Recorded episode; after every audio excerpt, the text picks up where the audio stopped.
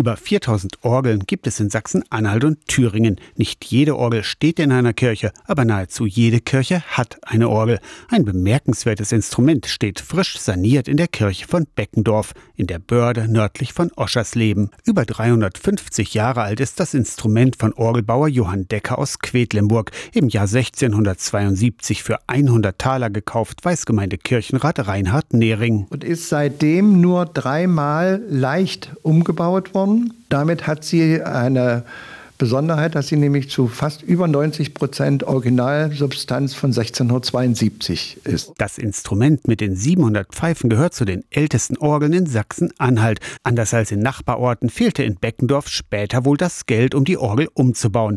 Armut ist auch ein Bewahrer, sagt Reinhard Nehring. Das nicht verleitet, der Mode entsprechend immer wieder umzubauen, was ja in vielen Kirchen erfolgte, dass wenn der Zeitgeschmack sich ändert, dass man dann die Orgeln umgebaut hat. Und insbesondere in der Nachbarzeit. Die Halberstädter Orgelbaufirma Hüfgen hat das Instrument saniert. In der Kirche werden zurzeit Scheinwerfer eingerichtet, um die Orgel ins rechte Licht zu setzen. Im ganzen Land hat sich herumgesprochen, dass die Orgel wieder spielfähig ist. Ich selbst habe in den letzten vier Wochen mehrere Anrufe aus ganz Deutschland gekriegt, wann können wir Ihre Orgel spielen. Da bin ich ja mal gespannt. Es gibt eine äh, ähnlich alte Orgel im Ostfriesland, die ist von 1673, also wir sind ein Jahr älter.